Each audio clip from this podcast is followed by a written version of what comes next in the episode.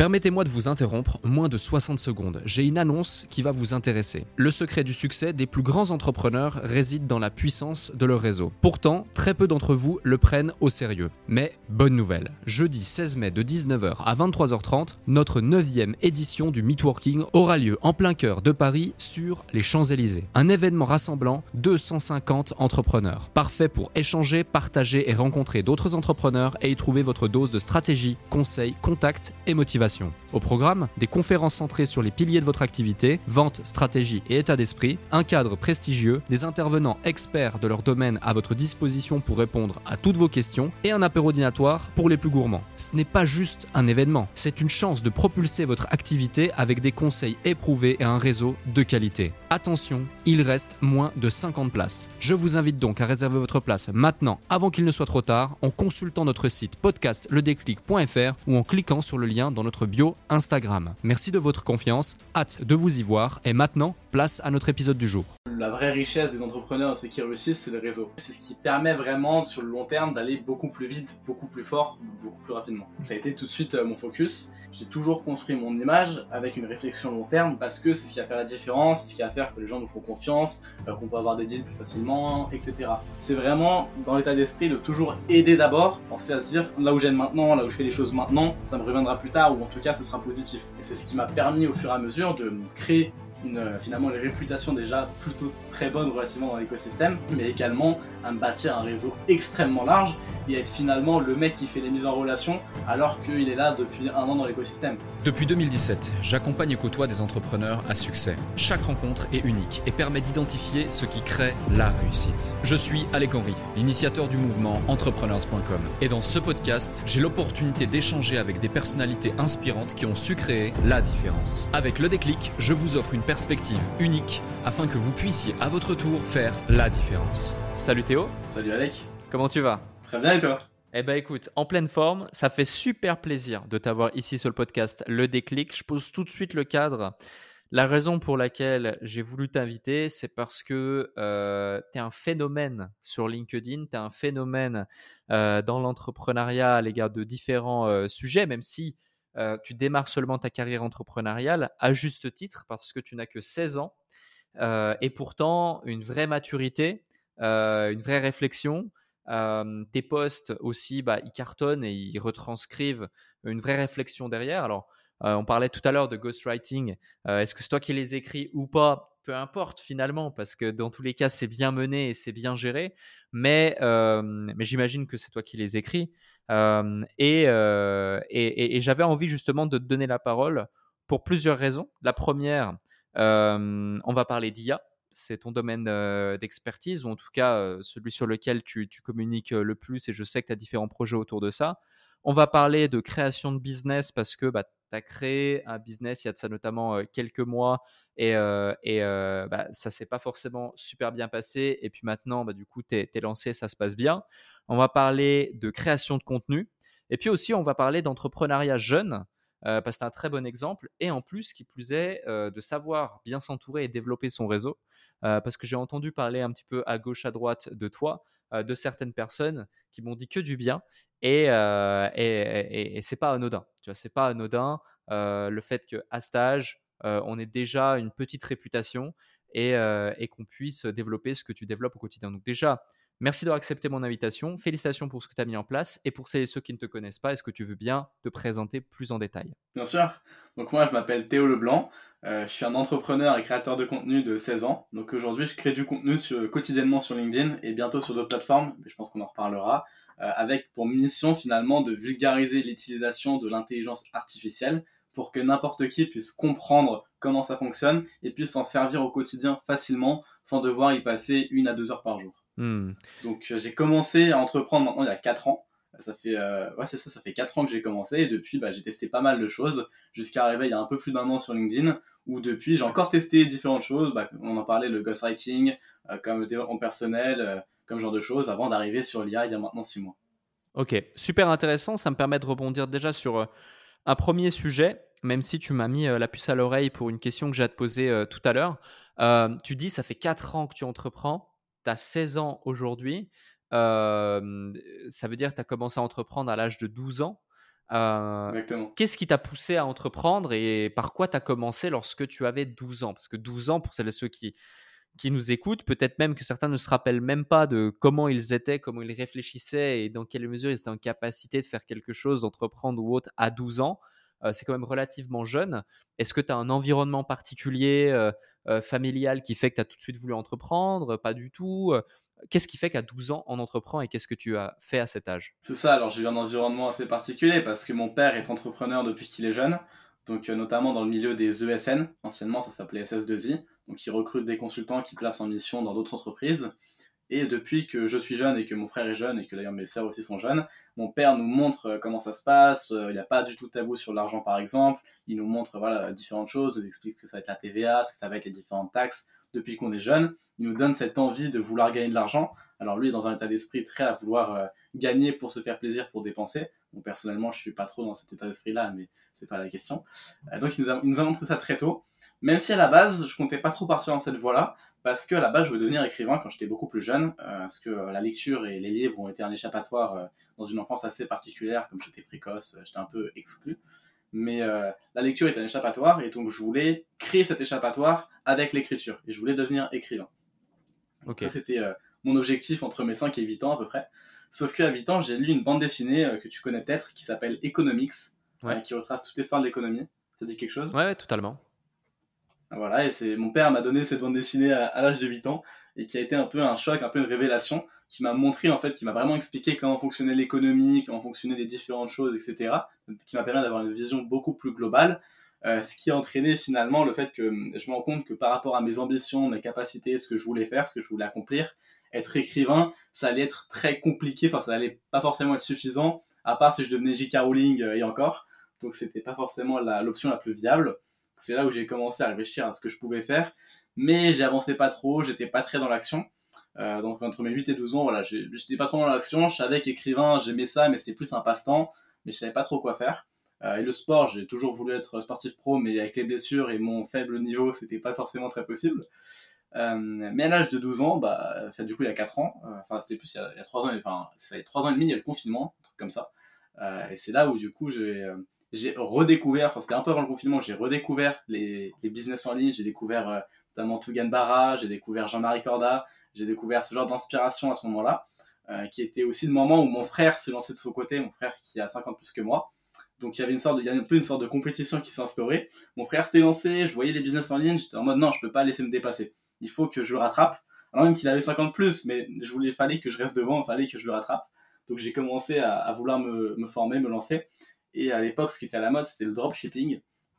Sauf que ce que euh, pourquoi est-ce que énormément de gens perdent de l'argent en dropshipping et que beaucoup pensent que c'est une arnaque? C'est parce que dropshipping c'est quelque chose de génial, mais il faut avoir des putains de compétences. Hmm. c'est pas possible euh, quand on débute, c'est pas forcément le meilleur business parce qu'il faut euh, avoir déjà un peu d'argent pour tester plein de produits, connaître la logistique, faut connaître plein de choses. ce qui n'était pas du tout mon cas. Je partais de zéro, donc je me suis complètement viandé. J'ai pas fait un seul euro. Heureusement, j'ai pas investi en publicité parce que mes parents et certaines personnes qui m'entouraient ont, su me faire comprendre que euh, bah, ce que j'ai fait, c'était pas forcément très clean. En fait, je voulais combiner le copywriting et le dropshipping en, en une page de vente pour vendre du maquillage. J'avais carrément lu des bouquins de maquillage et tout pour, euh, pour mieux m'y connaître et vendre des e-books. Euh, bah, sauf que concrètement, en fait, mon copywriting était complètement éclaté et que je pouvais pas vendre une seule boîte de maquillage. C'était pas possible. C'était très mal fait. Donc, mais au moins, ça m'a lancé dans le bain. Et c'est comme ça que j'ai commencé à me lancer à 12 ans, finalement, avec du dropshipping. Euh, bien ensuite, j'ai fait différentes choses. Du coup, je me suis formé, j'ai fait un peu d'affiliation, j'ai fait euh, plus du copywriting. Je me suis vraiment formé, j'ai vendu des pages de vente. J'ai passé euh, près d'un an dans le Web 3, dans tout ce qui est crypto-monnaie, NFT, à faire du flip de NFT, donc à acheter des NFT moins chers parce que j'avais passé du temps sur des Discord pour obtenir le droit de les acheter et les revendre plus cher à des personnes qui n'avaient pas ce droit de les acheter. Donc c'est vraiment un marché de spéculation. Bref, c'était, je vendais mon temps finalement. Et, et ce, avant d'arriver sur LinkedIn il y a maintenant un an et demi. Enfin, un peu, un peu moins. Il y a un peu plus d'un an. Ok, ok, je vois. Et euh, justement, tu, tu, évoques un sujet très intéressant, c'est ton environnement.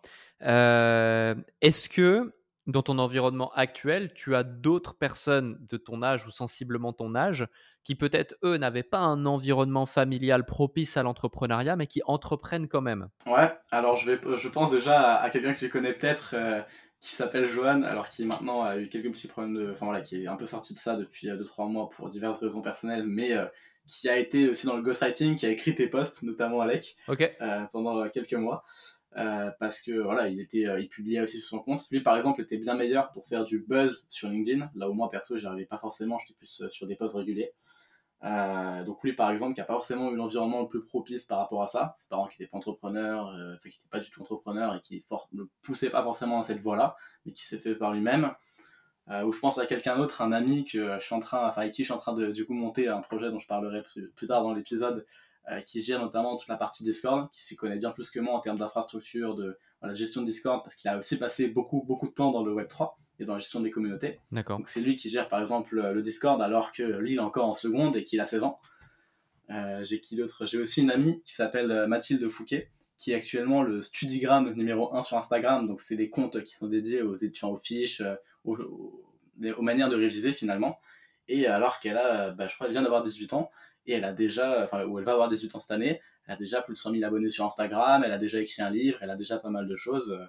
Euh, il y a un dernier exemple, pour pas en avoir trop, mais qui est encore un cran au-dessus, euh, qui est, vraiment un monstre, qui s'appelle Elliot Meunier, alors qui est un peu plus âgé, il a 18 ans, euh, mais qui est un monstre absolu, qui est une de mes inspirations, un de mes mentors d'ailleurs, qui a bâti une sorte d'empire. En fait, c'est aujourd'hui la référence en termes de gestion des connaissances en France, notamment tout ce qui est second cerveau, avec Obsidian, avec ce genre de choses, avec Notion aussi, qui a bâti une sorte d'empire avec du coup différents tunnels de vente qui tournent presque semi-passivement avec des publicités et aujourd'hui, je crois qu'il tourne entre 50 et 100 000 euros par mois euh, grâce à ces tunnels déjà existants. Donc au fur et à mesure, il en rajoute quand il est motivé, euh, quand il n'est pas du coup euh, en train de méditer ou ce genre de choses, en train de lire, parce qu'il est normalement. Et lui, par exemple, c'est un modèle parce qu'en en un an et demi, il a bâti un empire à 100 000 euros par mois qui tourne presque passivement. Hmm.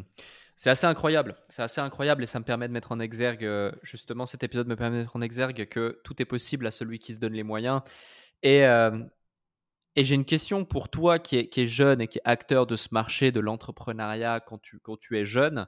Alors, c'est clair, entrepreneur, ça veut tout dire. Certains pourraient dire non, mais ce pas des entrepreneurs. Un entrepreneur, c'est quelqu'un qui a créé une boîte, qui a pignon sur rue, qui a 12 collaborateurs, qui fait ça depuis 6 ans. Non, un entrepreneur, c'est avant tout pour moi un état d'esprit. C'est quelqu'un qui veut changer les choses, qui veut mettre, qui, est prêt à avoir le courage euh, de mettre en place des actions concrètes dans sa vie et qui du coup va aller chercher son indépendance et créer des solutions sur un marché, ni plus ni moins. et, et, tu vois, typiquement, là, tu as 16 ans et tu nous dis, voilà, il y en a un, c'est mon mentor, il a 18 ans, il fait entre 50 et 100 k. Il y en a une, c'est une amie, elle a 100 000 abonnés sur LinkedIn, elle a 18 ans, elle a créé un livre et ça, sur, sur, sur, voilà, sur, sur Insta, 18 ans, créé un livre. Il y en a un autre, c'est mon associé, c'est le génie du Discord et, des communautés. Je sais pas quel âge il a, mais il doit avoir moins de 18 ans aussi. 16 ans aussi. 16 ans, c'est incroyable. Et moi, tu vois, ça me fait penser, j'ai eu aussi à l'époque, quand on accompagnait les, les gens qui débutaient, etc., bah, des clients qui étaient relativement jeunes, voire même mineurs. Je pense notamment à un qui aujourd'hui a tout juste 21 ans, il doit être encore sur 20 ans.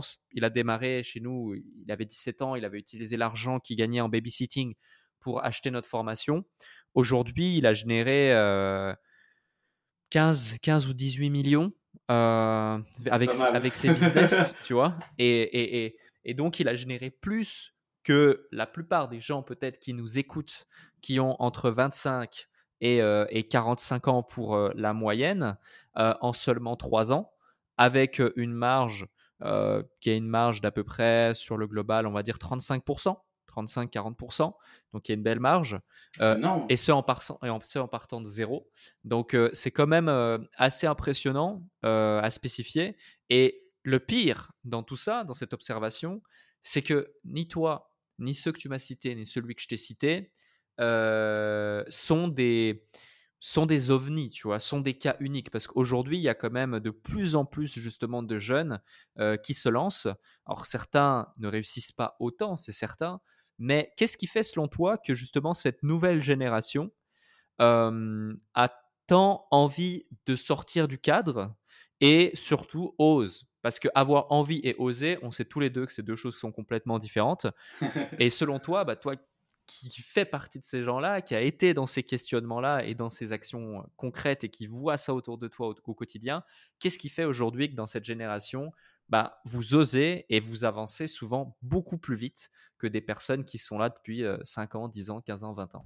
Salut à vous tous qui êtes de plus en plus nombreux à écouter le déclic. Je tenais à prendre quelques instants pour vous en remercier personnellement. Grâce à votre soutien et votre écoute, nous connaissons une croissance fulgurante parmi les podcasts business en francophonie. Si aujourd'hui vous voulez améliorer votre karma, je vous invite à laisser un avis et 5 étoiles maintenant sur la plateforme de podcast sur laquelle vous écoutez cet épisode. Cela ne prend que quelques instants et ça aide énormément pour continuer de vous offrir des interviews de plus en plus inspirants avec des invités inédits. Je lis tous vos avis et ils représentent beaucoup pour moi. Maintenant, retour à l'épisode. Alors déjà, il y a un facteur, moi j'ai eu énormément de chance, c'est l'entourage. Ça, c'est quelque chose qu'on contrôle pas. Enfin, on peut l'améliorer au fur et à mesure, mais on contrôle pas celui qu'on a à la base, à la naissance, euh, la famille, etc. Mais c'est quelque chose qui joue énormément. Mais sinon, par rapport à pourquoi maintenant, par rapport à avant, je pense que c'est à peu près, enfin, les jeunes ont autant envie qu'avant, mais juste qu'avant, c'était beaucoup plus compliqué. Enfin, il y avait, euh, il y avait beaucoup moins de moyens euh, de se lancer, de faire de l'argent en ligne, de faire des business, etc. Je vois encore aujourd'hui à quel point, par exemple, en termes de juridiquement parlant, ça a toujours été très très compliqué. Ça l'est encore euh, à l'heure actuelle pour moi, parce que je suis pas encore majeur. C'est un enfer. Et alors qu'il y a Internet, alors que je peux faire de l'argent en ligne, que les gens maintenant l'âge c'est moins important je me dis c'est encore compliqué aujourd'hui, enfin ça reste un peu plus compliqué d'entreprendre en étant jeune. Alors, mais à l'époque, c'était peut-être 100, 1000, 10 000 fois pire que maintenant. C'était presque impossible d'entreprendre en étant jeune. Parce que euh, les business en ligne, ça n'existait pas et c'est une facilité énorme pour un jeune pour se lancer, qui peut gagner de l'argent en quelques, euh, dizaines de minutes sur Internet. Enfin, c'est alors que avant voilà, c'était obligé d'aller en vrai, tu étais obligé d'apprendre déjà des compétences et c'était plus compliqué de d'apprendre aussi parce que tu pouvais pas apprendre en ligne, euh, tout était payant, si tu n'avais pas les contacts, les leviers, c'était plus compliqué. Fallait passer soit bah, soit par les branches classiques avec l'éducation, soit tomber par chance sur la bonne personne qui te faisait rencontrer la bonne personne, etc. Donc c'est aussi beaucoup plus facile maintenant et donc par contre les extrêmes se séparent. C'est aussi beaucoup plus facile d'entreprendre mais c'est aussi beaucoup plus facile de tomber dans euh, la déchéance, dans la décrépitude. Je pense à tous les jeunes qui passent des heures sur les réseaux sociaux, qui n'arrivent euh, pas à s'en sortir, qui sont, qui sont finalement les, les exploités du système. Euh, et c'est la, polarisation se fait de plus en plus dans les jeunes. Hmm. ouais, effectivement, tu parles notamment des réseaux sociaux et je rebondis sur quelque chose, c'est l'usage que peut avoir les gens, et pas que les jeunes, mais les gens en particulier les jeunes, certes, mais les gens en général des réseaux sociaux. Pour moi, les réseaux aujourd'hui, c'est comme un couteau. Tu peux l'utiliser pour sauver une vie comme, comme, euh, comme euh, bah, littéralement euh, voler une vie. quoi. et qu'est-ce qui fait que rapidement, tu as eu ce déclic de, de te dire, OK, il y a des trucs à faire avec le digital, il y a des trucs à faire avec les réseaux sociaux, parce que tout de suite, tu t'es orienté vers ça. Tu t'es pas dit, je vais lancer, je fais une bêtise, allez, une blanchisserie tu vois, je pensais à une blanchisserie parce que j'ai interviewé quelqu'un il y a quelques jours qui, a une blanchisserie. et, et, tu t'es tout dit, OK, let's go. Et au-delà de ça, même si c'est pas bon de poser deux questions à la fois, je me permets quand même.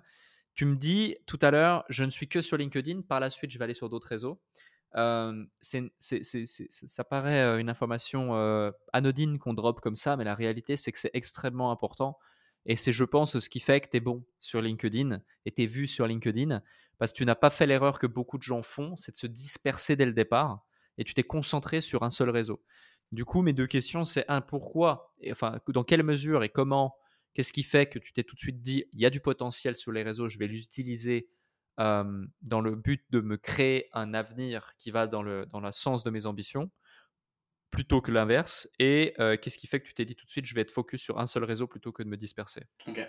Alors la première chose, c'est que les j'ai pas commencé par les réseaux j'ai commencé surtout par enfin j'ai commencé par du digital parce que j'avais pas le choix. Et justement j'en parlais c'est l'avantage qu'on a aujourd'hui c'est que le digital ça permet à presque n'importe qui de gagner de l'argent très très vite et de tester les choses très très vite.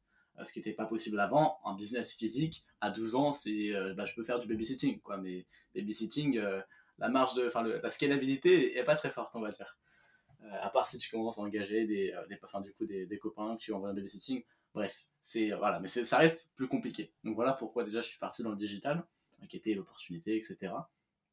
Ensuite, euh, les réseaux, bah, je suis arrivé sur les réseaux relativement tard, mais, euh, c'est une opportunité, c'est une opportunité, exceptionnelle. C'est comme l'IA, c'est un levier dingue qui te permet soit d'aller beaucoup beaucoup plus vite, soit bah, de rester à l'arrêt, quoi, parce que tu délègues, enfin tu t'en occupes pas et tu délègues ta vie au réseau. Enfin bref. Euh, ensuite, du coup, pourquoi que LinkedIn? Pourquoi est-ce que je me suis focus que sur LinkedIn et que je suis pas allé ailleurs? C'est que déjà, j'ai une profonde, Enfin, je déteste euh, tous les réseaux courts. Donc, je déteste profondément Instagram, TikTok, YouTube Shorts maintenant, euh, les réseaux comme ça. Parce que j'ai vous une profonde haine. Je pense que c'est en train de détruire l'humanité et particulièrement la jeunesse, en tout cas le, mental, etc. Discipline, c'est en train de tout détruire. Et j'en ai une profonde haine. Euh, donc, c'est pour ça que déjà, par exemple, je n'ai jamais installé TikTok. Sur Instagram, j'ai quelque chose comme 15 abonnements. Et, euh, et, je me voyais pas forcément créer du contenu. Et à la base, même si j'ai toujours admiré les créateurs de contenu, notamment sur YouTube, YouTube, je pense, j'ai déjà tenté, euh, j'avais fait quelques petites chaînes de jeux vidéo, euh, je sais même pas si elles sont encore en ligne ou pas, mais sans forcément aller plus loin parce que je pensais qu'il fallait plus de moyens et j'avais pas forcément des, des, choses intéressantes à partager. et les réseaux courts, c'était inconcevable pour moi d'aller dessus, c'était quelque chose que je jaunissais vraiment. par contre, LinkedIn, en fait, j'ai découvert ça avec Ulysse Lubin, donc qui est un, un explorateur qui documente ses aventures et ses challenges euh, qu'il réalise autour du monde. Il les documente sur YouTube, sur LinkedIn, sur en vidéo courte aussi maintenant. Euh, je l'ai découvert grâce à YouTube. Du coup, j'ai envoyé un message sur Instagram, j'ai un peu échangé avec lui, et c'est tombé en fait un peu par coïncidence. Euh, j'avais dû, j'ai dû arrêter un, c'était il y a un peu plus d'un an justement, c'était deux mois avant mon bac de français. J'ai dû arrêter une agence de social media marketing parce que je j'étais pas très investi dedans, que j'avais pas les bonnes compétences pour ça et que ma mère m'a dit bah tiens tu te concentres sur ton bac. Sauf que bah, j'en ai un peu parlé avec Ulysse et c'est le moment où il m'a dit bah, T'as du temps, profites-en, va sur LinkedIn, va commencer à poster, va. Mais je lui ai dit Mais pour parler de quoi? Bah, bah, Il m'a répondu Documente ton apprentissage, documente ta curiosité. Documente ta curiosité. Voilà ce qu'il m'a dit. Donc c'est comme ça que j'ai commencé. LinkedIn, c'était le moyen de revenir à quelque chose de beaucoup plus sain parce que comme tu n'as plus l'anonymat, déjà les gens sont déjà plus bienveillants et euh, n'ont pas ce biais des réseaux qui font en mode tiens je peux dire n'importe quoi parce que je m'en fous, personne ne me retrouvera. Non, sur LinkedIn, c'est ton nom propre et c'est un réseau professionnel à la base, donc tu peux pas dire trop de dingueries. Et ça me permettait aussi de retourner à l'écrit, qui était le format quand même à la base que je préférais, parce que je voulais devenir écrivain, etc. Et ça me permettait de partager ce genre de choses, de partager ce qui me faisait plaisir, d'avoir moins de pression. Et euh, je risquais pas aussi d'avoir mes camarades qui disaient ce que je faisais, parce que bah, maintenant je commence à mettre tous mes camarades sur LinkedIn, mais à l'époque personne n'était dessus, donc euh, j'avais aucun risque j'étais vraiment libre. Donc je parlais, notamment j'ai commencé à, raconter de la fiction sur LinkedIn. Bon, ça a complètement flop, j'ai compris pourquoi est-ce que c'était une plateforme professionnelle et pas, euh, et pas de divertissement.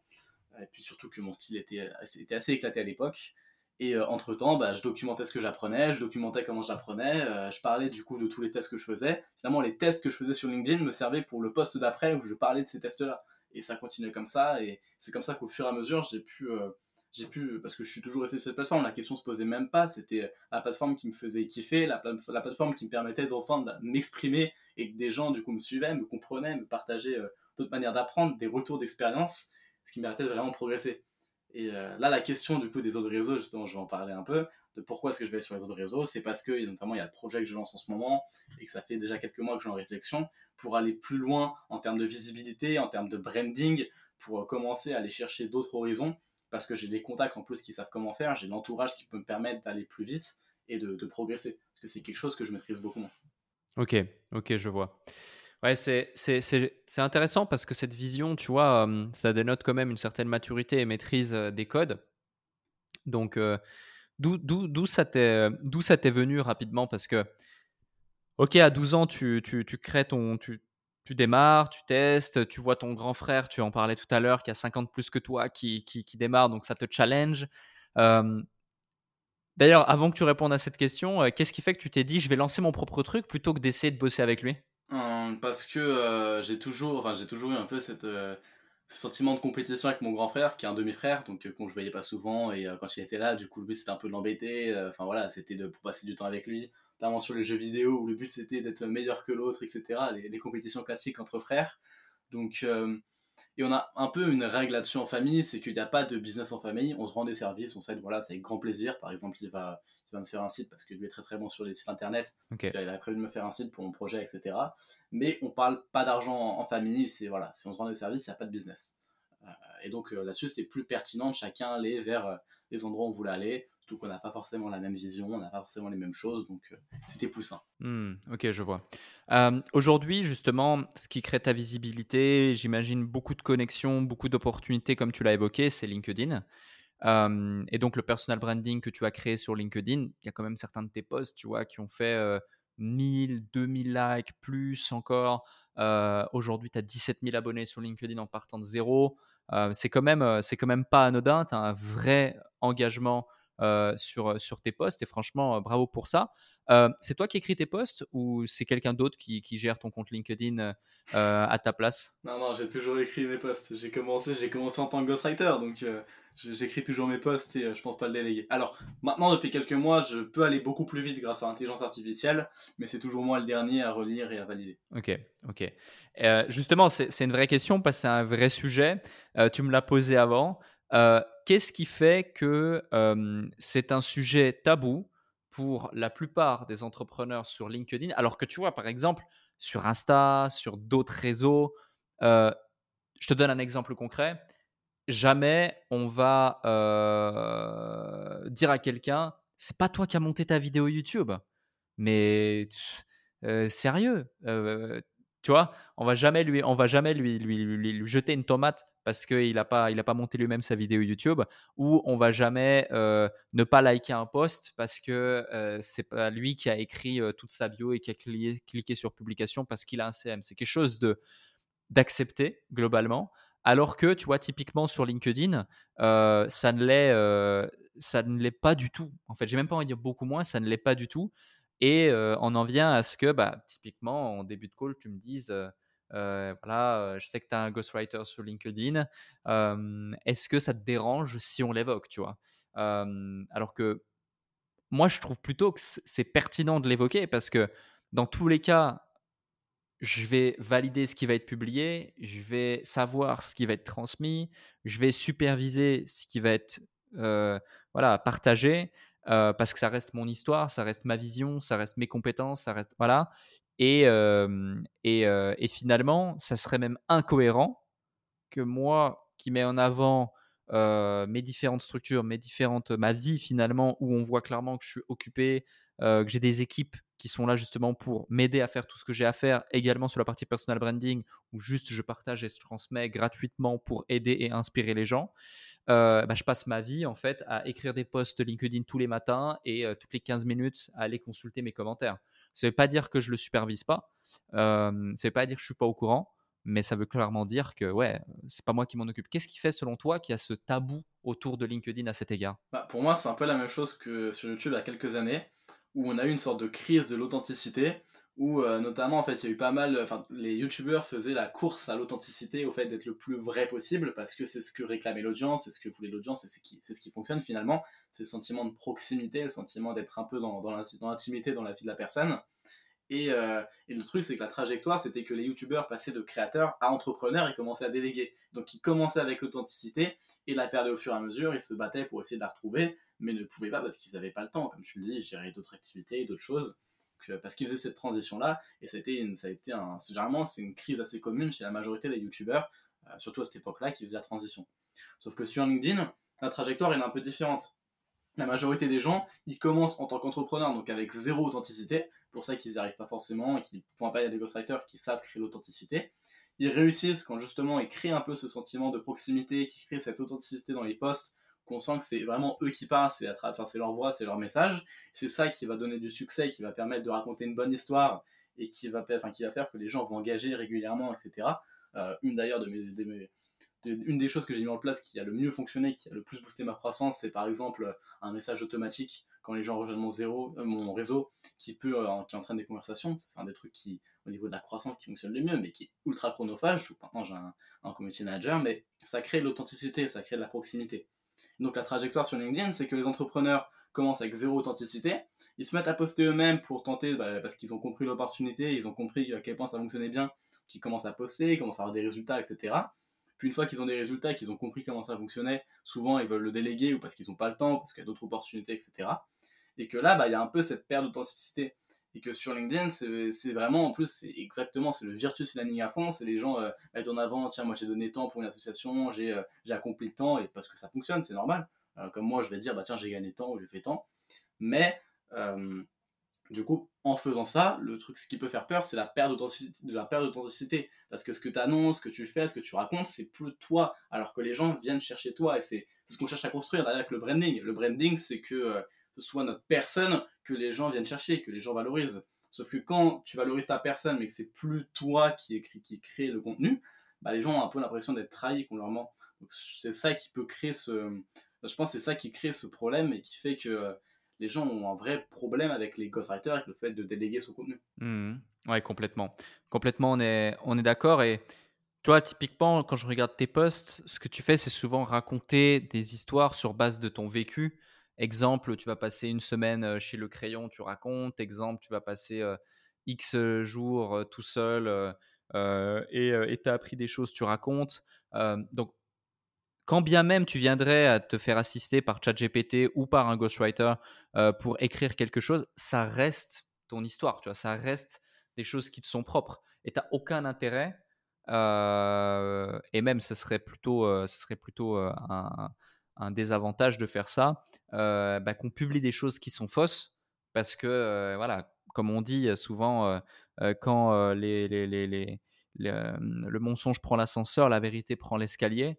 Euh, et tout se sait, tout reste sur Internet. Donc il faut, il faut être très vigilant euh, à cet égard. Exactement. Et en fait, ce qui, pour moi, ce qui peut faire la différence, c'est là où par exemple ça peut être pertinent d'avoir un ghostwriter, c'est quand on va chercher à partager de la valeur. Mmh si c'est juste de la valeur, que ce soit la personne, que ce soit une personne qui l'écrive ou quelqu'un d'autre, on s'en moque. C'est quand c'est une histoire.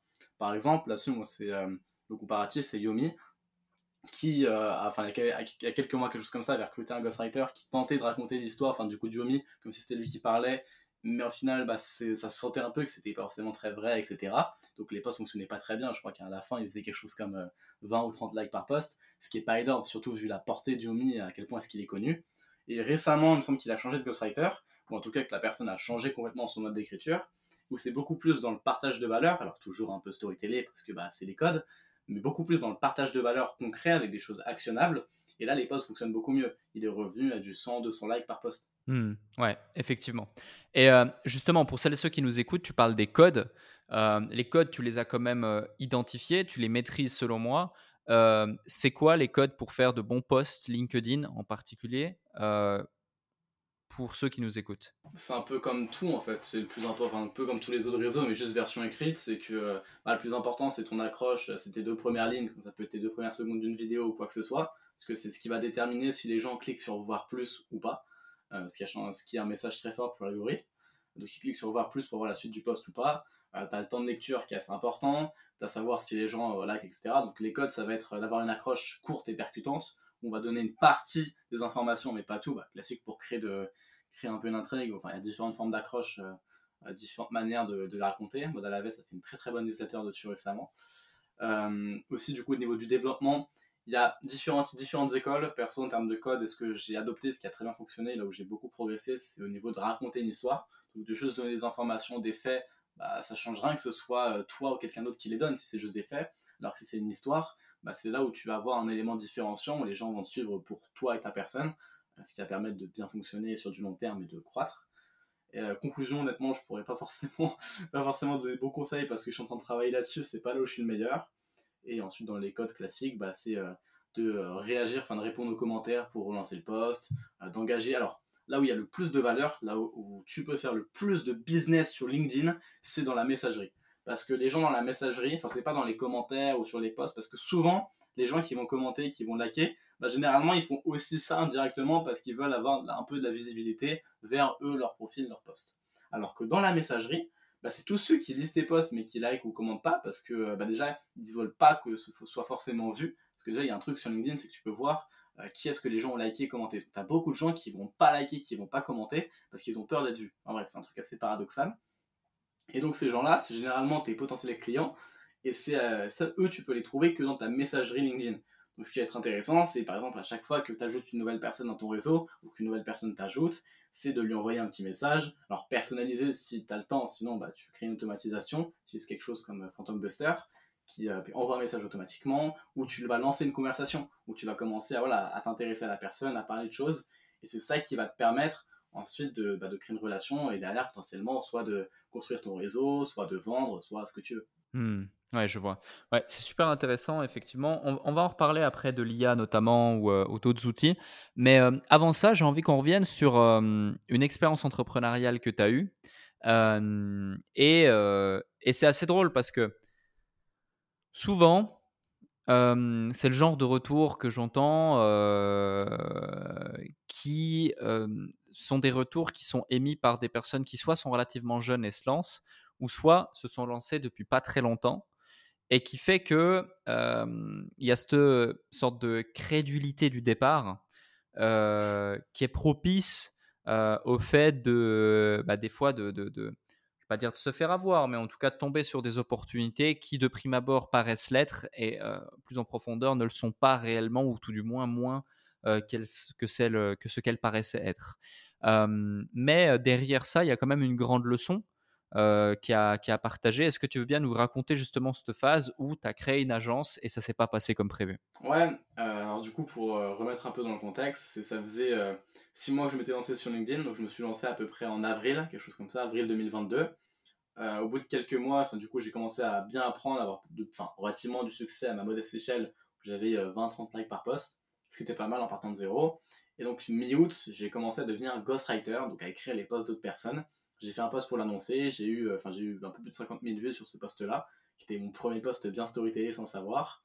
Et euh, du coup, à partir de ce moment-là, en fait, j'ai directement eu, ce que je m'étais mis limite à trois clients pour continuer à apprendre, j'ai directement eu mes trois clients et j'étais toujours plein. Au fur et à mesure, je montais les prix, je montais de quelque chose comme 15 ou 20 euros à chaque fois que je signais un nouveau client en attente. Et donc, je suis monté à un moment à 250 euros par poste vendu, et avec une liste d'attente de genre 7-8 clients qui étaient prêts à, à ce que j'écrive leur poste à 250 euros le poste. Donc hmm. c'était complètement ridicule d'avoir finalement cette euh, mine d'or qui n'était pas exploitée. Donc et en plus ça, ça coïncidait bien parce que c'était vers mi-octobre. Donc j'ai eu plusieurs propositions euh, de créer une agence euh, pour justement pouvoir déléguer cette partie-là et à d'autres personnes parce que j'avais pas le temps de gérer. Donc j'ai eu plusieurs propositions, notamment par exemple un exemple qui au final ne s'est pas concrétisé, mais c'est avec Pierre Paris de Mafia Agency. Et du coup aussi j'ai oublié son nom, mais le fondateur de la Mafia Agency je sais pas si tu l'as le nom, j'ai oublié. Euh, non. Mais quelqu'un de très très bien. Ok. Je connais pas. Et euh, c'est une sorte d'incubateur d'agence, bref. Ok. Euh, ils sont très très bons, mais au final, je suis parti avec quelqu'un d'autre que je vais pas mentionner parce qu'il a un peu râlé dessus. et où du coup, on s'est lancé et pendant un mois et demi, j'ai communiqué là-dessus. C'est là où je pense que j'ai fait mon meilleur mois en termes, enfin, meilleur 45 jours en termes de stats et de leads parce que c'est là où j'enchaînais plusieurs posts à 50 000 vues, j'ai enchaîné en termes de leads, bah, j'ai généré quelque chose comme 90 leads en 45 jours, donc 2 leads par jour en inbound marketing, il n'y avait aucune prospection, rien du tout, sachant qu'avant j'avais une conversion d'à peu près 80%, sauf que là sur ces 90, 90 leads, enfin en gros le, deal c'était que moi j'amène des leads et que je vérifie ensuite juste les posts qui étaient écrits, euh, donc c'était ça le deal, sauf que bah, j'ai amené 90 leads et euh, officiellement il y a eu zéro conversion. Bon, j'en ai reparlé avec pas mal de monde, euh, du coup, alors il y a plusieurs possibilités. Hein. Soit j'ai pu me faire avoir, soit peut-être que euh, comme c'était pas moi au téléphone, bah, ça fonctionnait moins bien, ou peut-être que je sais pas, les gens étaient moins chauds parce qu'il y avait plus de monde, j'en sais rien. Bon, pas mal de personnes autour de moi qui pensent que j'ai potentiellement pu me faire avoir, notamment bah, différentes personnes. Donc euh, on a arrêté début décembre parce que bah, moi je pouvais pas continuer comme ça. Et puis même lui officiellement parce que bah, à tout moment c'est juste un problème de conversion, problème, un mauvais produit de market fit finalement. Euh, du coup, il avait quand même investi en termes de, en termes d'argent, euh, quelque chose comme 10 000 euros pour lancer l'agence et, et, recruter. Donc, on a arrêté début décembre et euh, voilà, ça s'est pas forcément super bien fini. Mais là-dessus, mais bon, c'est pas grave, c'est une expérience, ça m'a pas mal appris. Et c'est aussi ce qui m'a donné envie d'améliorer mon contenu et de passer une nouvelle étape. Donc, ce qui m'a au final lancé dans l'IA à fond. Hmm, je vois. Et justement, tu dis ça m'a pas mal appris. Quelles sont les leçons que tu en, tu en tires? Alors Déjà, c'est de toujours voir, enfin, voir, à chaque voir à chaque échelle, sans forcément faire du micromanagement, mais pouvoir avoir la visibilité, par exemple, sur comment se passent les appels, sur, les retours d'appels, etc. Avoir la visibilité sur chaque étape du process, euh, sans forcément, voilà, sans faire de micromanagement, parce que c'est pas forcément bénéfique non plus, mais pour pouvoir, euh, pouvoir vérifier que tout se passe bien. Parce qu'il peut y avoir des problèmes dans un process, c'est normal, il y a souvent des erreurs, des petits trucs, des trucs qui déconnent, comme dans une automatisation. J'ai compris, il faut garder la visibilité. Ensuite, j'ai compris un autre truc, c'est que la vente, c'est l'élément le plus important et que tu peux avoir tout le reste qui est parfait. Si t'as pas la vente, bah finalement, bah, t'as rien quoi. Donc euh, c'est, euh, t'as plus rien derrière. Donc c'est vraiment le truc finalement le plus important euh, pour n'importe quel projet, pour quoi que ce soit. Si jamais tu vends pas, bah t'as pas d'argent. Même si tu peux avoir le meilleur produit, tu peux avoir les meilleurs leads, tu peux avoir tout ce que tu veux, tu vends pas, t'as pas d'argent. Ok, ok, je vois. Et, et justement, dans, dans, dans, la nouvelle activité que tu es en train de créer, que tu es en train de mettre en place, Est-ce que tu peux nous en dire plus? C'est quoi le projet? C'est quoi l'idée? C'est quoi l'ambition? Parce que du coup, ça c'était en décembre. On est actuellement en mai où on enregistre cet, épisode. Je pense qu'il sortira fin juin. Qu'est-ce qui s'est passé depuis? Qu'est-ce qui a été mis en place? Ouais. Du coup, début décembre, j'ai un peu freiné le ghostwriting, ça m'a un peu dégoûté. Derrière, j'ai repris 2-3 clients, mais c'était plus parce que j'avais déjà aussi des amis ou ce genre de choses. et j'ai commencé à vraiment me former à fond sur l'IA, parce que c'était quelque chose qui m'intéressait déjà pas mal, notamment le machine learning, le deep learning, donc qui sont des méthodes d'entraînement d'intelligence artificielle. Ça faisait quelques années que je m'y intéressais, mais que bah, c'était pas encore utilisable par le grand public. Et puis du coup en décembre, c'est devenu vraiment utilisé avec ChatGPT, etc. C'est là où ça m'a un peu ouvert les yeux sur tout ce qui s'était fait entre temps donc où j'ai plongé dans Midjourney, j'ai plongé bah, dans ChatGPT, dans toutes les IA qui existent, euh, dans tous les trucs d'automatisation, même des IA de musique, des IA, il y, a des trucs sur tout, c'est génial, c'est un monde absolument incroyable. Donc je me suis formé à fond pendant euh, un, deux mois, j'ai commencé, enfin notamment j'ai fait aussi, j'ai bossé avec euh, quelques entrepreneurs, quelques youtubeurs, j'ai créé une formation avec Antoine BM en janvier ou en février, quelque chose comme ça, pour du coup sur comment utiliser l'intelligence artificielle. C'était vraiment au tout tout début. Euh, ce qui a permis à pas mal de monde de mieux comprendre ce que c'était et comment s'en servir dès le début. Donc euh, notamment pas mal aujourd'hui de personnes spécialisées en IA ont commencé à apprendre avec cette formation, ce qui rend un peu assez fier. Euh, j'ai aussi bossé avec un youtubeur, Mathias Montavon, donc sur sa formation de montage, il avait un module sur, il voulait créer un module sur l'IA, donc pareil, j'ai pu l'accompagner là-dessus, etc. Et donc j'ai lancé pas mal de choses, j'ai aidé pas mal de gens sur l'IA. Et puis est venu vers bah, mi-février, mars, commencer un peu à se préparer à ma période d'examen parce que je suis encore en terminale et euh, j'ai passé mes concours d'école de commerce. Euh, bah, c'était quand? C'était quelque chose comme début avril, enfin mi-avril, début mi-avril, mais j'avais aussi le bac du coup fin mars. Donc mi-février, début mars, j'ai commencé à vraiment relâcher la pression, à, du coup garder que LinkedIn parce que ça c'était du long terme, les, tous les investissements en termes de réseau, mais un peu à couper tous les euh, finalement tout ce qui me faisait, me faisait gagner de l'argent parce que je n'en avais pas besoin pour vivre. Donc parce que j'ai dû travailler mon bac, parce que pour quand même aller chercher une haute école de commerce donc travailler mon bac, travailler mes examens, etc. La seule chose que j'ai fait entre mi-février, fin début mars et, euh, et aujourd'hui, du coup, qui était l'activité principale, alors j'avais toujours des conférences, du sponsoring de temps en temps qui ramenaient euh, quelques milliers d'euros par mois. Et en plus de ça, en argent de poche, j'avais euh, du coaching sur l'intelligence artificielle auprès d'entreprises. Du coup, je les aidais à incorporer l'IA dans leur process pour gagner du temps. Où je vendais ça à 500 euros de l'heure. J'avais quelque chose comme 2-3 créneaux par semaine, qui étaient presque toujours pleins d'ailleurs. Donc euh, ça faisait un peu de l'argent de poche qui me permettait de continuer à investir en, formation, en, coaching, etc.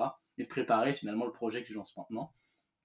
Puisque ça y est, après avoir terminé mes concours d'école de commerce, après avoir euh, bien restructuré complètement ma pensée, etc. Euh, parce que j'ai eu une belle période de doute quand même après avoir passé les 10 000 abonnés il y a un peu plus d'un mois.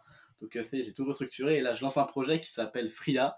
Donc Fria, enfin Fria c'est la plus grande communauté francophone sur l'IA avec un objectif, c'est de rendre l'IA accessible à tous. C'est pour ça que Free a, voilà, IA libre, bref, petit jeu de mots, euh, avec la plus grande communauté francophone, pour centraliser toutes les connaissances, centraliser tous les talents et centraliser tous les projets. Ça, c'est les trois étapes, euh, trois étapes au fur et à mesure de, de FRIA. La première, c'est de centraliser toutes les connaissances avec des formations gratuites, avec un environnement finalement d'entraide, avec, bon, et aussi des formations payantes parce que c'est le modèle de financement euh, sur la première phase de, de la communauté mais qui va permettre de créer un peu un effet d'engouement, d'effervescence où chacun va pouvoir s'entraider, va pouvoir apprendre au fur et à mesure, va pouvoir se mettre à niveau et, euh, permettre à chacun voilà, d'apprendre à son rythme parce que, et d'avoir une des features, que je trouve génial par exemple, c'est un résumé quotidien personnalisé pour que tu puisses comprendre, enfin du coup en 30 secondes ou une minute, ça dépend, tu choisis le temps, toutes les news qui sont passées euh, dans la journée par rapport à ton domaine d'activité, par rapport à la compréhension que tu as de l'IA, par rapport à tout genre de choses qui permettent d'avoir un résumé très personnalisé sans devoir suivre 5, 10, 20 newsletters différentes, des vidéos YouTube et y passer 2 heures par jour. Non, en 30 secondes, tu as ton truc très personnalisé. Et c'est ce genre de feature qui va permettre à n'importe qui finalement d'aller à son rythme et de pouvoir incorporer de l'IA dans sa vie pour gagner du temps, gagner de l'énergie, etc. Donc euh, c'est un projet hyper excitant et qui me tient à cœur parce que ça, c'est à la fois positif, ça rejoint un peu euh, mes objectifs de vie qui sont liés à l'éducation, parce que là on va éduquer la population sur l'utilisation de l'IA, et également bah, du coup le, potentiel business qui se développera énormément d'ici 2-3 ans sur la troisième phase du projet, où c'est là où ce sera vraiment très très rentable. En attendant, c'est plus euh, de l'autofinancement finalement, euh, donc juste créer du cash flow pour pouvoir s'autofinancer. Hmm. Ok, ouais, donc l'ambition, ouais, c'est vraiment de créer la communauté numéro une en francophonie qui vient démocratiser euh, l'IA. c'est super intéressant comme, comme modèle et On mettra le lien justement en dessous de cet épisode. On mettra aussi ton LinkedIn pour ceux qui nous écoutent. D'ailleurs, ceux qui nous écoutent, partagez cet épisode. Mettez-nous 5 étoiles sur votre plateforme de streaming préférée un avis Apple Podcast. je rebondis sur un sujet qui est intéressant. C'est tu disais, un de mes objectifs de vie, ou mon objectif de vie, c'est lié à l'éducation. Souvent, les entrepreneurs qui évoquent ça, c'est effectivement des gens qui ont terminé complètement leur cursus scolaire, qui se sont rendus compte après coup, à 25, 30 ans, 35 ans ou plus, en, prenant de la hauteur sur tout ça, que bon, le système éducatif tel qu'il est conçu ne les a pas forcément aidés à se développer pleinement, ou tout du moins, même parfois, les a, les a comment dirais-je, renfermés, étriqués vers quelque chose qui n'était pas forcément des plus propices à leur épanouissement, épanouissement personnel ou développement plein. dans ton cas, pour reposer le contexte, compte tenu du fait que tu as 16 ans, tu viens de terminer tes concours d'école de commerce, je ne sais pas si tu envisages de continuer tes études en parallèle de tes projets entrepreneuriaux voilà, et, ta, vie de créateur de contenu, mais dis-nous en plus à l'égard justement de, de ce côté euh, système éducatif. Là, du coup, actuellement, je suis en terminale et oui, je compte bien euh, rentrer dans une école de commerce en post-bac l'an prochain.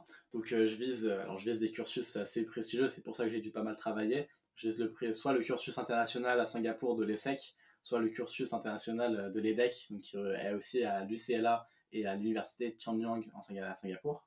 Donc des cursus pas mal qui me permettront de encore plus m'ouvrir et euh, découvrir de nouvelles choses. Ça, j'ai les résultats bah, au moment où on enregistre, je les ai dans une semaine exactement.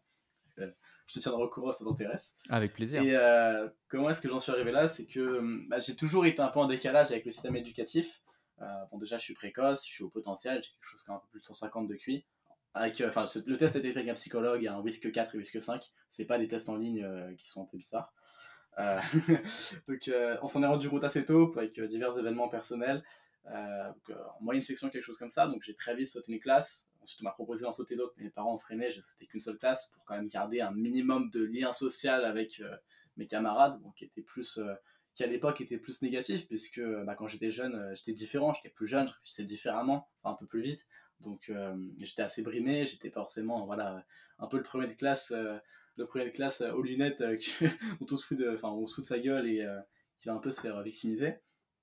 Mais en même temps, j'aimais pas forcément la manière. Enfin, en primaire, ça allait parce que ça me permettait de vraiment épanouir. J'ai eu la chance, j'ai eu des professeurs qui m'accompagnaient vraiment, notamment qui me donnaient des cours, par exemple des classes supérieures, qui me donnaient des, choses supplémentaires qui me permettaient de vraiment alimenter ma curiosité et mon envie d'apprendre et de tester plein de trucs. Euh, mais au collège, où du coup, bah, les profs ont moins le temps de vraiment personnaliser. On a plein de profs qui tirent euh, des centaines d'élèves, donc euh, pas le temps d'aller aussi loin en accompagnement. Et c'est là où vraiment j'ai eu du mal avec le système parce que j'ai commencé à comprendre aussi avec l'économique, ce qui arrivait pas loin de cette période-là, que ce qu'on apprenait au fur et à mesure, ma réflexion s'est étoffée, mais ce qu'on, ça a commencé là, que ce qu'on apprenait concrètement, ça servait à rien. Parce que oui, ok, c'est de la culture générale, mais concrètement, on va retenir peut-être 2% parce qu'on n'a jamais appris à apprendre, on n'a jamais appris à retenir, on n'a jamais, jamais appris à gérer ses connaissances, donc on va retenir 1 à 2% de tout ce qu'on a vu.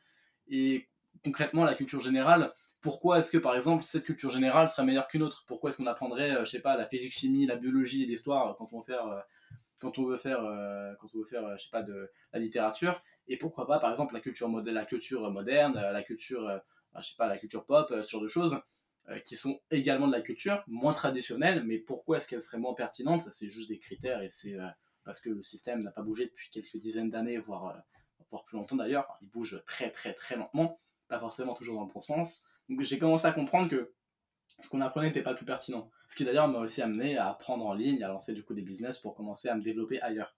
Mais j'ai compris que ça fonctionnait pas, j'ai compris qu'il y avait un problème là-dedans et j'ai aussi compris avec cette prise de conscience assez jeune et euh, la conscience de mes capacités, de, voilà, de ma manière de réfléchir différemment, que je pouvais avoir un impact sur du long terme, euh, que je pouvais changer les choses au fur et à mesure, euh, à une échelle supérieure que celle finalement de base. Enfin, par exemple, je ne me voyais pas devenir prof parce que l'échelle est extrêmement minime et que j'ai la volonté de d'abord changer d'échelle pour ensuite avoir un impact beaucoup plus important. C'est pour ça que je veux révolutionner l'éducation et la recherche dans le monde. Ça, c'est autre chose. La recherche, on en parlera peut-être plus tard. Révolutionner l'éducation dans le monde parce que euh, le modèle, enfin, je suis parti de la France, mais le modèle en France est, euh, un peu trop vieux, bouge très lentement et pas forcément adapté.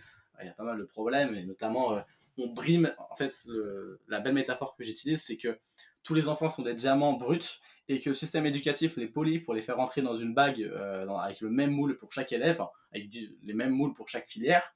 Sauf qu'ensuite, dans le monde professionnel et dans le monde, le vrai monde, on va valoriser les quelques aspérités qui restent. On va valoriser les quelques différences parce qu'on les a toutes limées.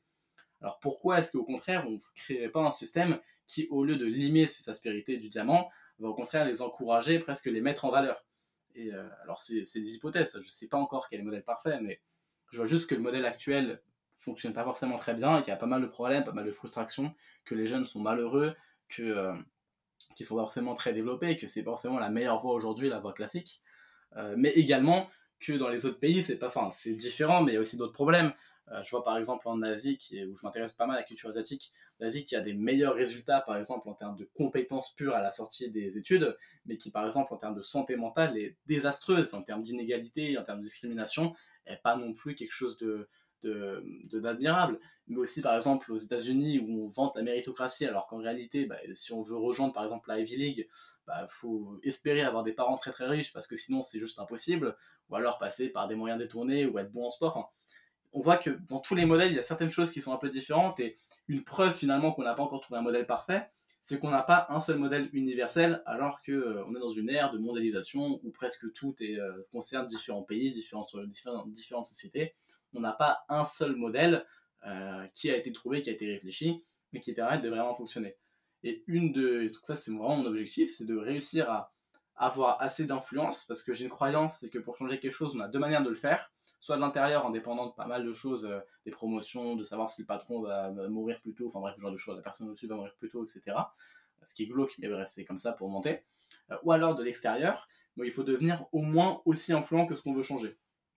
Et là, je parle de changer l'éducation. Un des trucs qui est les plus influents dans le monde entier, parce que l'éducation est à la base de tout. Donc pour arriver à, pour arriver à ce niveau-là, il va falloir que je bâtisse un empire qui vale peut-être des dizaines de milliards, qui ait une influence sur presque tous les pans de la société, pour être capable de vraiment avoir un impact sur l'éducation.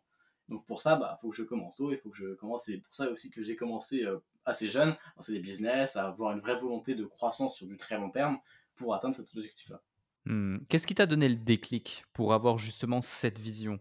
Parce qu'avant, tu nous as parlé de ce qui a fait que tu as démarré l'entrepreneuriat, mais quand tu démarres, au départ, je pense pas forcément que tu as cette vision spécifique que tu partages, qui est, on ressent quand tu évoques ce sujet, euh, tu changes complètement aussi euh, d'énergie, c'est très fluide, c'est très clair dans ton esprit. Euh, qu'est-ce qui qu'est-ce qui t'a créé ce déclic? Qu'est-ce qui fait que tu veux justement avoir un impact à ce niveau-là dans ce domaine-là euh, Ça a commencé avant que j'entreprenne d'ailleurs euh, ce déclic-là. Enfin, j'ai entrepris parce que justement j'avais eu ce déclic-là et que euh, écrire notamment c'était pas suffisant pour atteindre, enfin pour avoir ce, type de changement.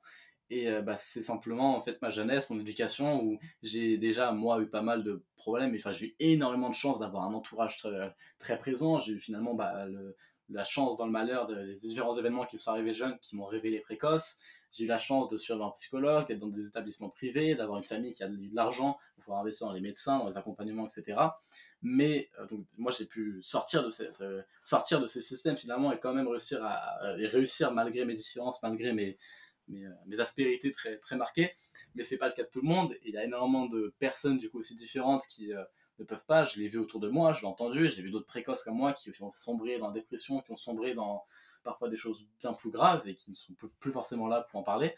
Et c'est vraiment ça qui a un peu créé ce déclic de voir autour de moi à quel point, euh, à quel point ça fonctionnait pas, qu'il y avait un problème. Et j'ai vu, j'ai vécu l'éducation, j'ai vécu ce problème-là.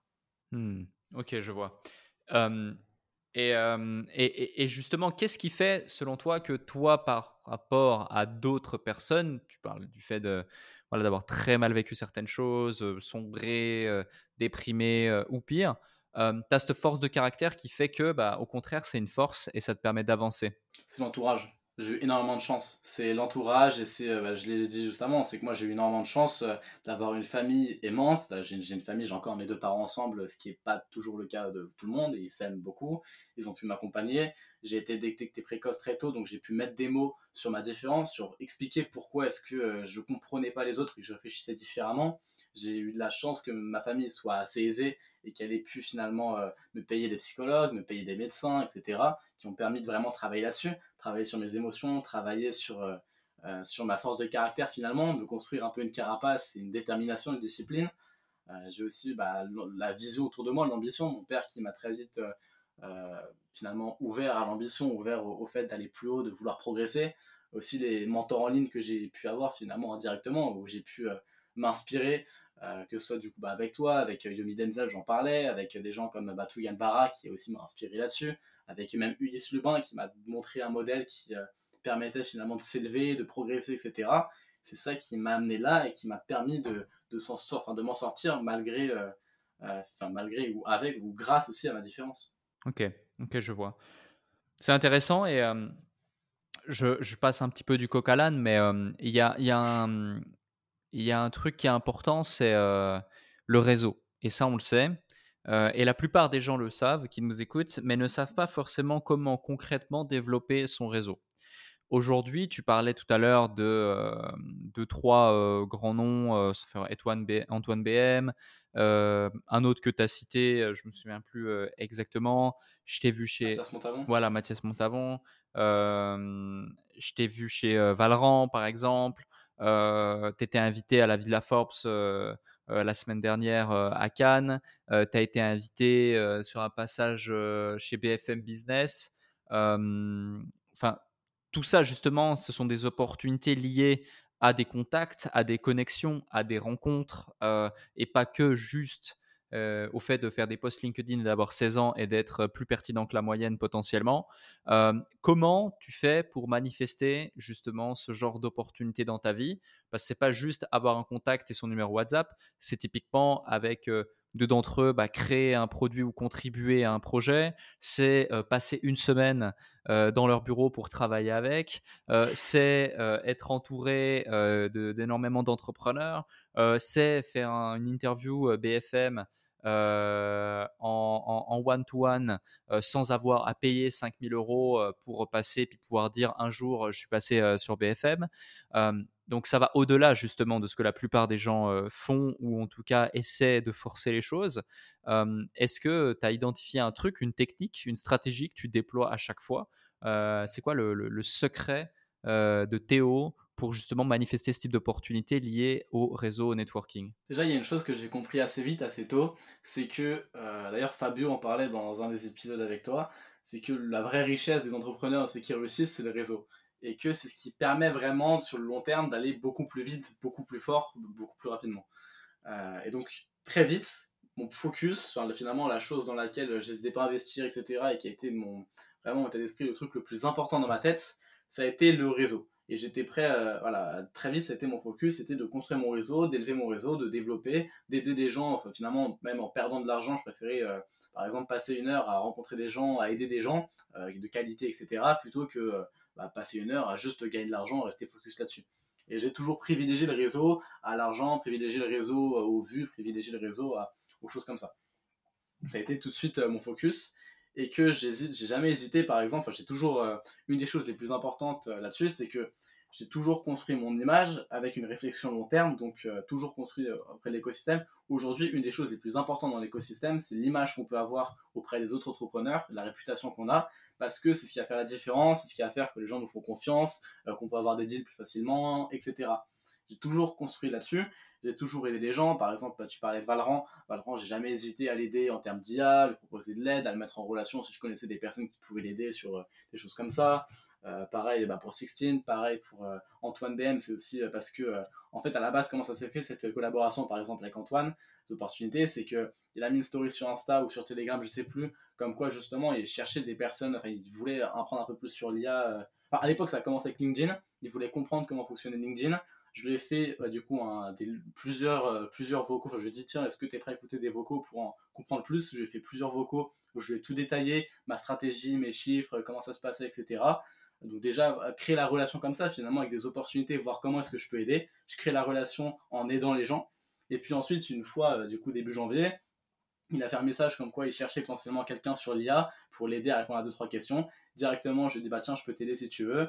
Euh, j'ai répondu à ces questions qu'il avait sur l'IA. Il m'a dit tiens, est-ce que tu aurais une idée de plan sur une formation que j'aimerais faire sur l'IA Dix minutes plus tard, il avait son plan, il m'a fait ce plan est génial, je veux que tu la fasses. C'est comme ça que j'ai une opportunité, que j'ai gagné 8000 euros en une semaine, alors que à la base, bah, j'avais pas forcément de raison plus qu'un autre de pouvoir travailler avec Anton BM. Donc c'est vraiment dans l'état d'esprit de toujours aider d'abord pour parce que c'est pas grave même si j'aide ok même s'il me donne rien en retour même si j'y gagne rien euh, je m'en fous parce que ça se saura parce qu'il parlera peut-être à quelqu'un d'autre ou parce que même s'il lui m'aide pas bah, une autre personne va peut-être m'aider ou etc et toujours penser là-dessus de long terme penser à se dire ce que j'aime là où j'aime maintenant là où je fais les choses maintenant ça me reviendra plus tard ou en tout cas ce sera positif. Je vais pas m'attirer du négatif. Hmm. alors que si je refuse bah je vais pas être différenciant. Donc créer un élément différenciant en étant toujours prêt à aider. Euh, par exemple, si je reçois un message WhatsApp d'un ami, d'un contact ou quoi, pose une question, euh, jamais je vais laisser en vent ou jamais je vais pas lui répondre. Au contraire, première chose, premier réflexe, c'est tiens, comment est-ce que je peux l'aider Je fais une petite recherche. Parfois, je lui dis frérot, là, t'as juste à chercher sur internet, faire un effort, mais je lui donne quand même la réponse. Euh, donc, c'est vraiment toujours dans l'état d'esprit à aider. Puis j'ai commencé avec des événements. J'ai commencé, enfin, surtout oser, dans les événements par exemple. Valorant à la base, ou même Lior, qui est du coup un des fondateurs. quand je suis rentré dans une association de créateurs de contenu sur Instagram et TikTok, euh, qui viennent de là-bas, qui m'ont permis de m'ouvrir un peu vers ce monde-là, c'est parce que à une des Founders Night, donc un événement sur l'entrepreneuriat organisé bah, par Valran et Martin et deux trois personnes euh, qui créent cet événement-là de manière assez régulière, j'ai euh, assez vite forcé finalement pour rencontrer les gens. C'est là où j'ai rencontré mes inspirations, j'ai rencontré Ulysse en vrai, j'ai rencontré, j'ai rencontré Valran, j'ai rencontré pas mal de personnes assez inspirantes dans l'entrepreneuriat et j'ai osé aller les voir, j'ai osé leur parler, osé leur demander comment est-ce que je pouvais les aider pour commencer à créer une relation. Et c'est comme ça que j'ai rencontré Lior, qui du coup bah, était un des fondateurs euh, du Bal des Pirates et de la Creator School. Du coup, j'ai été invité à une soirée euh, au Bal des Pirates où j'ai pu aider deux trois personnes, j'ai pu faire deux trois mises en relation. Du coup, on m'a repéré, on a vu que j'étais assez pertinent, j'étais quelqu'un, voilà, ça pouvait être intéressant. Donc, on m'a proposé de rejoindre la Creator School après, alors que euh, bah, tout le reste des créateurs, c'est que des créateurs Instagram, TikTok. Je crois que je suis le seul créateur sur LinkedIn. Bah, du coup, ça m'a permis d'élargir mon réseau, de rencontrer de nouvelles personnes, d'aider. Encore une fois, je n'ai jamais hésité à les aider, à leur euh, balancer bah, des bonnes mises en relation avec des entrepreneurs, à les aider sur comment intégrer l'IA euh, pour aller plus vite dans leur création de contenu, à potentiellement les introduire sur LinkedIn, etc. Et c'est ce qui m'a permis au fur et à mesure de créer une, euh, finalement une réputation déjà plutôt très bonne relativement dans l'écosystème, parce que je suis toujours à vouloir aider les gens, mais également à me bâtir un réseau extrêmement large et être finalement le mec qui fait les mises en relation alors qu'il est là depuis un an dans l'écosystème. Mais c'est moi qui vais mettre en relation la majorité des gens et pas l'inverse. Hmm. Ouais, c'est, c'est intéressant effectivement et euh, je ne peux que confirmer euh, ce, que tu, ce que tu dis parce que dans, dans, dans une... Euh, dans une, dans, une autre, dans une autre mesure, c'est aussi ce que j'ai adopté dans mon business ou en tout cas dans certains, dans certains domaines, dans certains endroits euh, également. Et je peux que confirmer la force et la puissance que, que, ça, que ça a. Donc, euh, donc ouais, effectivement, très intéressant. Et le mot-clé, le maître mot. Juste une chose, ouais, vas-y. j'y pense parce que j'avais oublié, mais à la base, les premières étapes pour construire mon réseau, parce que j'avais aucun réseau, je partais de zéro, c'est que la technique que j'ai faite, c'est que j'ai créé un podcast. Euh, qui s'appelait Bubble Citron.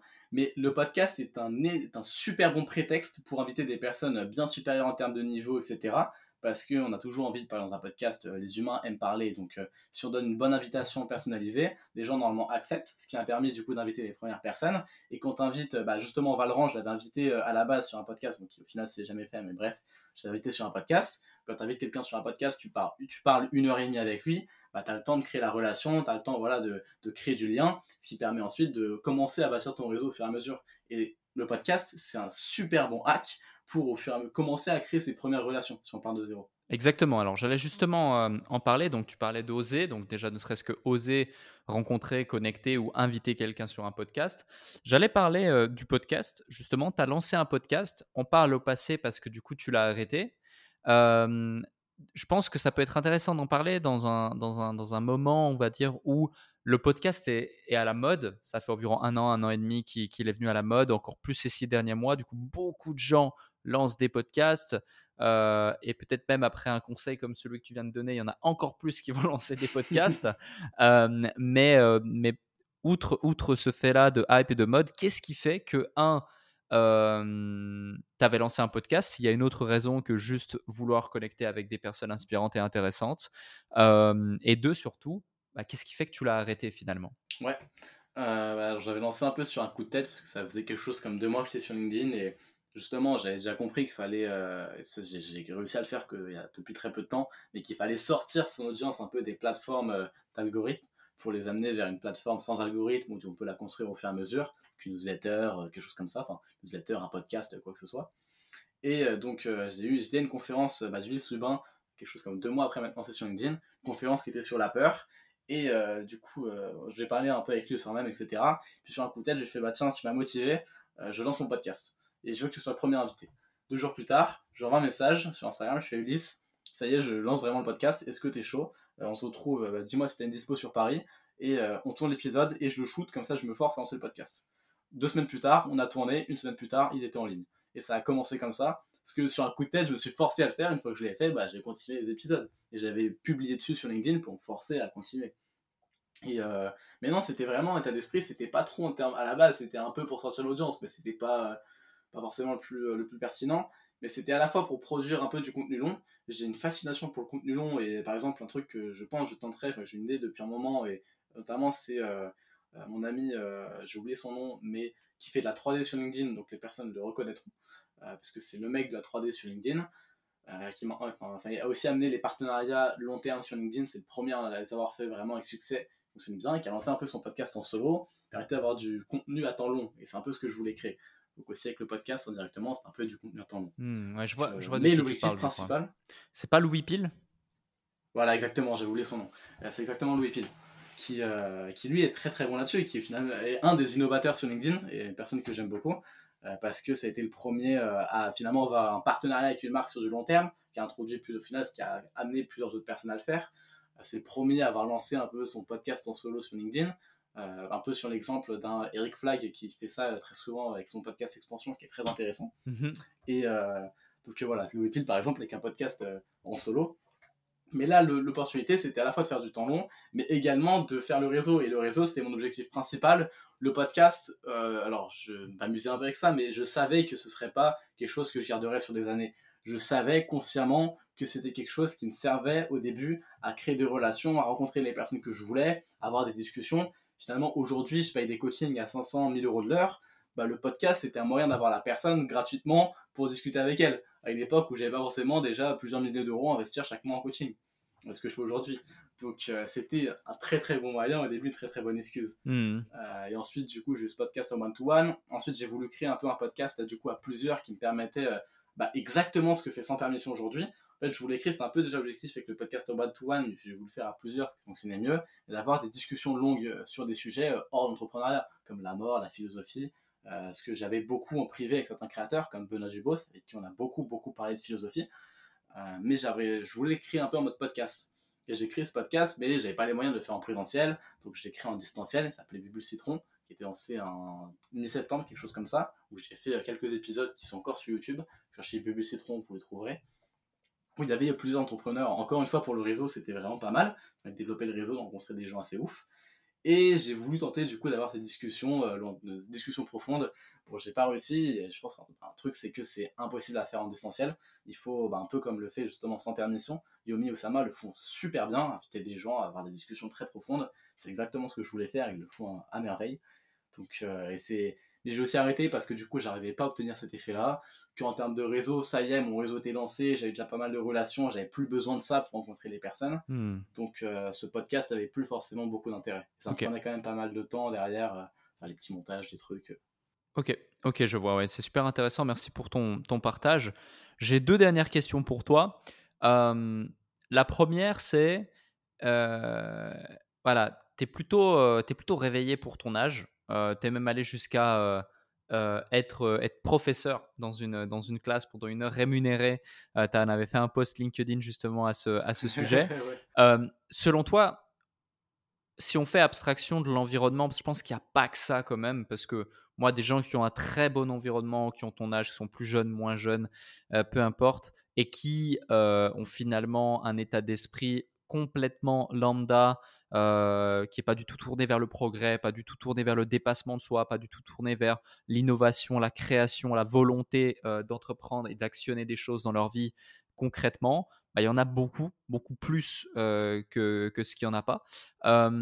selon toi, qu'est-ce qui fait justement que, que, que tu es différent, entre guillemets, des jeunes de ton âge et la question sous-jacente, c'est plutôt pourquoi la plupart des jeunes de ton âge euh, ne sont pas euh, réveillés? Parce que moi, c'est vraiment un, constat que je vois. Tu vois, il y a, y, a, de ça. Euh, bon, j'ai certes, purée, ça fait un sérieux coup de vieux de dire ça, j'ai 12 ans de plus que toi, mais, mais tu vois, j'ai l'impression que c'est. donner des coups de vieux à des gens jeunes. C'est ça, c'est ça, c'est vraiment ça en plus. Tu donnes des coups de vieux à des gens jeunes, c'est magnifique.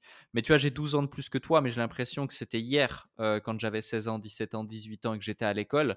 Et moi, je le vois, même si je pensais déjà à certaines choses et que j'ai commencé à entreprendre vers 17 ans, 16-17 ans, je me dis waouh,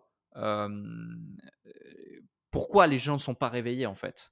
Pourquoi ils, restent figés là comme ça en train juste de suivre les traces, le système qu'on lui a donné et, j'ai toujours pas trouvé ma réponse. Parce que c'est un moule aussi, c'est plus facile de suivre. Honnêtement, aujourd'hui, si on suit pas le système, bah, c'est un peu comme dans tous les, les romans dystopiques justement, qui dépeignent une société sans liberté, ce qui selon moi n'est pas forcément toujours une mauvaise chose, mais parce que sans liberté, finalement, c'est la discipline. Bref, euh, c'est dépeint finalement, enfin, c'est dur à chaque fois sur le système. Quand les héros sont, subissent souvent des aventures dures parce qu'ils ont des difficultés, etc., pour sortir de la masse, et que, honnêtement, ce serait beaucoup plus simple, même pour moi, d'être un enfant lambda, de juste euh, regarder du contenu sur les réseaux en rentrant le soir, de euh, pas forcément, de juste faire un sport, de jouer avec mes copains, de boire de l'alcool, euh, de me coucher tard. Et ce serait beaucoup plus simple, ce serait moins dur, j'aurais pas bah, toutes les complexités d'entrepreneuriat, j'aurais pas voilà, des moments de douleur, j'aurais pas la discipline de me lever le matin, de prendre des douches froides, etc. Et ce serait plus simple. Mais ce serait beaucoup moins excitant. Mais ça, les gens se rendent pas forcément compte. Et euh, alors, une métaphore qui est pas forcément dans le fond la plus adaptée, mais en termes de forme, c'est un peu similaire, c'est l'allégorie de la caverne de Platon, où c'est un peu ça, où pour découvrir la lumière, pour sortir de l'ombre, bah, c'est super douloureux. Il faut forcer les gens à sortir de l'ombre pour qu'ils euh, se rendent compte, ils se rendent compte que c'était mieux et que même si bah tiens ils ont souffert, c'est quand même mieux une fois qu'on a souffert.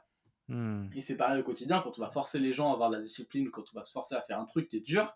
Franchement, ça fait mal, c'est chiant, c'est douloureux, on n'a pas envie. J'ai toujours pas envie, moi, de me lever le matin ou de prendre une douche froide ou de faire du sport ou de travailler sur des trucs chiants, je n'ai pas envie.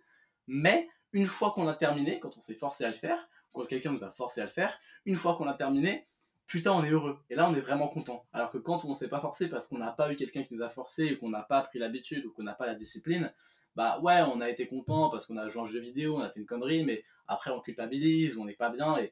Mais ça, on se rend pas compte. Et parce que c'est plus dur de sortir de ça. Donc franchement, je pense que c'est juste une question de facilité et que c'est quelque chose de. C'est très dur de se rendre compte, déjà d'avoir la prise de conscience. Ça vient avec un élément externe. Enfin, c'est dur d'avoir une prise de conscience euh, comme ça. Et le podcast, le but de ce podcast, c'est aussi de créer des prises de conscience.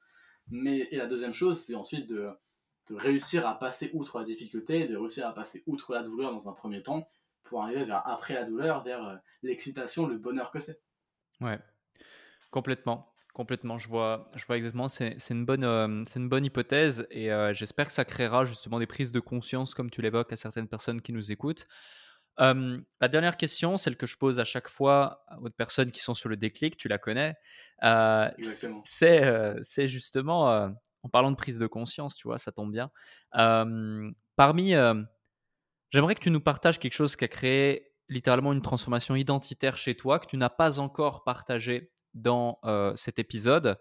ça peut être une anecdote, ça peut être une situation positive, négative, peu importe. Bref, pour le mot de la fin, ta carte blanche, quel est ton déclic? Ça fait plaisir que tu poses la question parce que je vois beaucoup d'invités du podcast qui répètent des choses qu'ils ont déjà dit, ils sont déjà livrés. C'est dommage. Bref, ça fait un moment que je la prépare du coup cette question. Et j'ai déjà la réponse. C'est les livres de fiction, enfin c'est certains livres de fiction qui ont créé une véritable transformation identitaire parce que la non-fiction c'est très bien pour apprendre des compétences, mais pour euh, changer son état d'esprit, changer sa manière de penser, il n'y a rien de mieux que certains très bons livres de fiction qui peuvent créer une vraie transformation identitaire avec pas mal de réflexions, avec euh, vraiment une euh, manière de réfléchir et de penser qui peut changer complètement. Le bouquin qui a eu le plus grand impact, ensuite je donnerai une petite liste de quelques bouquins, mais le bouquin qui a eu le plus grand impact sur moi, sur ma pensée, notamment au niveau de la liberté, de la discipline, etc., et du bonheur. Alors, il faut le lire d'un point de vue extérieur, sans être euh, dans l'intrigue ou parce que bah, c'est euh, c'est roman américain où oh là la liberté c'est bien et quand tout est contrôlé, qu'on n'a pas de liberté, c'est pas bien. Même si on est heureux, en fait, c'est pas bien. On est, voilà, on doit être malheureux mais être libre. Bref, le prendre, enfin le lire avec un point de vue vraiment extérieur, en se demandant tiens, dans ce monde vraiment comment ça se passe, est-ce que les gens sont heureux ou pas? Le livre Community de Luna Joyce, qui a été le prix Bernard Werber de l'imaginaire en 2020 donc euh, C-O-2-M-U-N-I-T-Y, et qui est un livre absolument génial Alors, pas en termes, l'intrigue est forcément la meilleure que j'ai lue, mais en termes d'univers, en termes de réflexion que ça a amené, ça a amené énormément de réflexion. Et euh, j'ai trouvé ça vraiment, enfin, c'est beaucoup réfléchi sur ce livre. C'est l'un des rares livres que j'ai relu, il me semble, euh, qui m'a fait beaucoup réfléchir. Ensuite, une petite liste de quelques livres de fiction sympas comme ça euh, à lire qui, qui font aussi pas mal réfléchir. Il y a le livre La vague de Todd Strasser. Il y a le livre, enfin, les, livres de Werber sont toujours pas mal parce qu'ils combinent histoire, enfin, histoire réelle et fiction. Il y a les livres aussi, bah, les livres classiques un peu Dune, L'Empire du Silence que je suis en train de lire en ce moment qui est pas mal qui font pas mal réfléchir. Euh, tous les livres un peu de dystopie, se demander, tiens, est-ce qu'en fait, les utopies, dystopies, est-ce que c'est vraiment quelque chose de négatif, une dystopie dans la manière dont c'est dépeint? Euh, Ce genre de livres de fiction qui font vraiment beaucoup réfléchir. Et une dernière recommandation, c'est des livres de physique pour mieux comprendre l'univers, qui peut permettre de prendre du recul sur pas mal de choses. Euh, notamment, il y avait un livre, alors j'ai oublié, parce que son auteur est mort, mais qui était un des plus grands, un des plus grands vulgarisateurs de physique, qui a écrit plus d'une vingtaine de bouquins j'ai oublié son nom, mais se renseigner un peu sur des, bouquins un peu. Alors, du coup, là, c'est plus de la fiction. en fiction, il y a aussi euh, euh, Project, euh, Project Mary Hale ou Project Hale Mary, qui est pareil de la fiction qui fait beaucoup réfléchir. Et lisez de la fiction, lisez des livres de physique, même si ça n'a rien à voir avec le business. C'est ce qui vous fera avoir le plus de transformation identitaire et de réflexion. C'est passionnant. Merci Théo. Avec plaisir.